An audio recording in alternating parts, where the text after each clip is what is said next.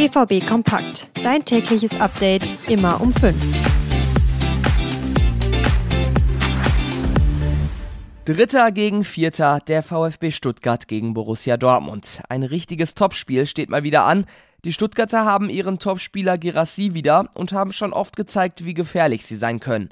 Wir sprechen heute ausführlich über dieses Spiel und schauen uns an, welche Dortmunder Julian Nagelsmann für die Nationalmannschaft nominiert hat. Wir gehen rein in eine neue Folge BVB Kompakt. Ich bin Theo Steinbach. Hallo von mir.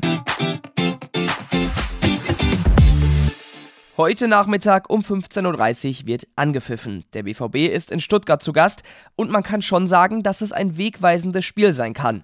Das letzte Bundesligaspiel gegen Bayern haben die Dortmunder deutlich verloren. Jetzt heißt es, den Anschluss an die oberen Plätze zu halten. Die Stuttgarter spielen bisher zwar eine richtig starke Saison, die letzten beiden Bundesligapartien haben sie aber verloren. Also für die kann das Spiel auch zeigen, ob man den guten Trend fortsetzen kann oder in eine Negativserie rutscht. BVB-Trainer Edin Terzic bereitet sich auf ein schweres Spiel vor. Sie wollen da oben sich festsetzen, dranbleiben. Bis jetzt machen sie es wirklich toll und wir wissen, dass es eine, eine schwierige Aufgabe für uns wird, aber wir sorgen auch dafür, dass es eine schwierige Aufgabe für sie wird. Seru Gerassi, der bei den beiden Niederlagen der Stuttgarter gefehlt hat, könnte heute wieder mit dabei sein. Auf den muss die Dortmunder Defensive dann besonders aufpassen. Letzte Saison waren die Stuttgarter in der Relegation und wären fast abgestiegen. Dieses Jahr starten sie richtig durch. Und das, weil ganz schön viel zusammenkommt bei ihnen. Spieler wie Fürich, Girassi oder Ito sind in Topform. Neue Spieler wie Stiller oder Nübel sind direkt eingeschlagen. Und der Trainer Hoeneß hält alles zusammen.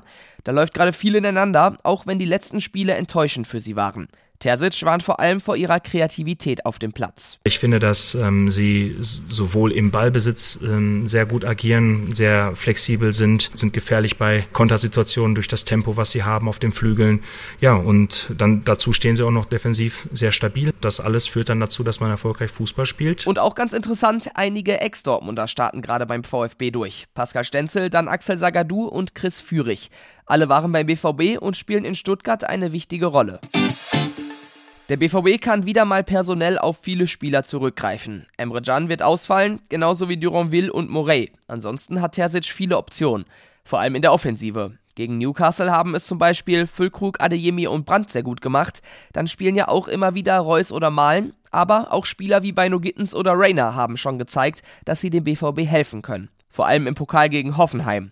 Ob sie heute wieder die Chance bekommen, ja, da lässt sich Terzic natürlich noch nicht in die Karten schauen. Wir wissen um, um die Qualität, die wir haben im, im, im Kader und äh, die Jungs wissen halt auch um, die, um ihre Rolle in, in der Mannschaft und ähm, sie haben es wirklich richtig gut gemacht. Aber wir wissen, dass morgen eine neue Aufgabe auf uns wartet. Wir wissen, dass es morgen andere Themen geben wird, äh, es andere Themen geben kann im Laufe des Spiels und äh, darauf bereiten sich die Jungs vor. Übertragen wird die Partie gegen den VfB Stuttgart auf Sky, entweder im Einzelspiel oder der Konferenz.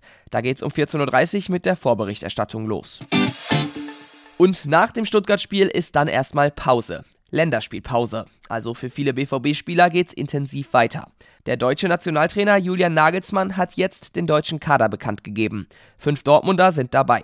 Julian Brandt, Mats Hummels, Niklas Füllkrug, Niklas Süle und Felixen Metscher werden im DFB-Trikot gegen die Türkei und Österreich spielen. Wieder nicht mit dabei ist Nico Schlotterbeck.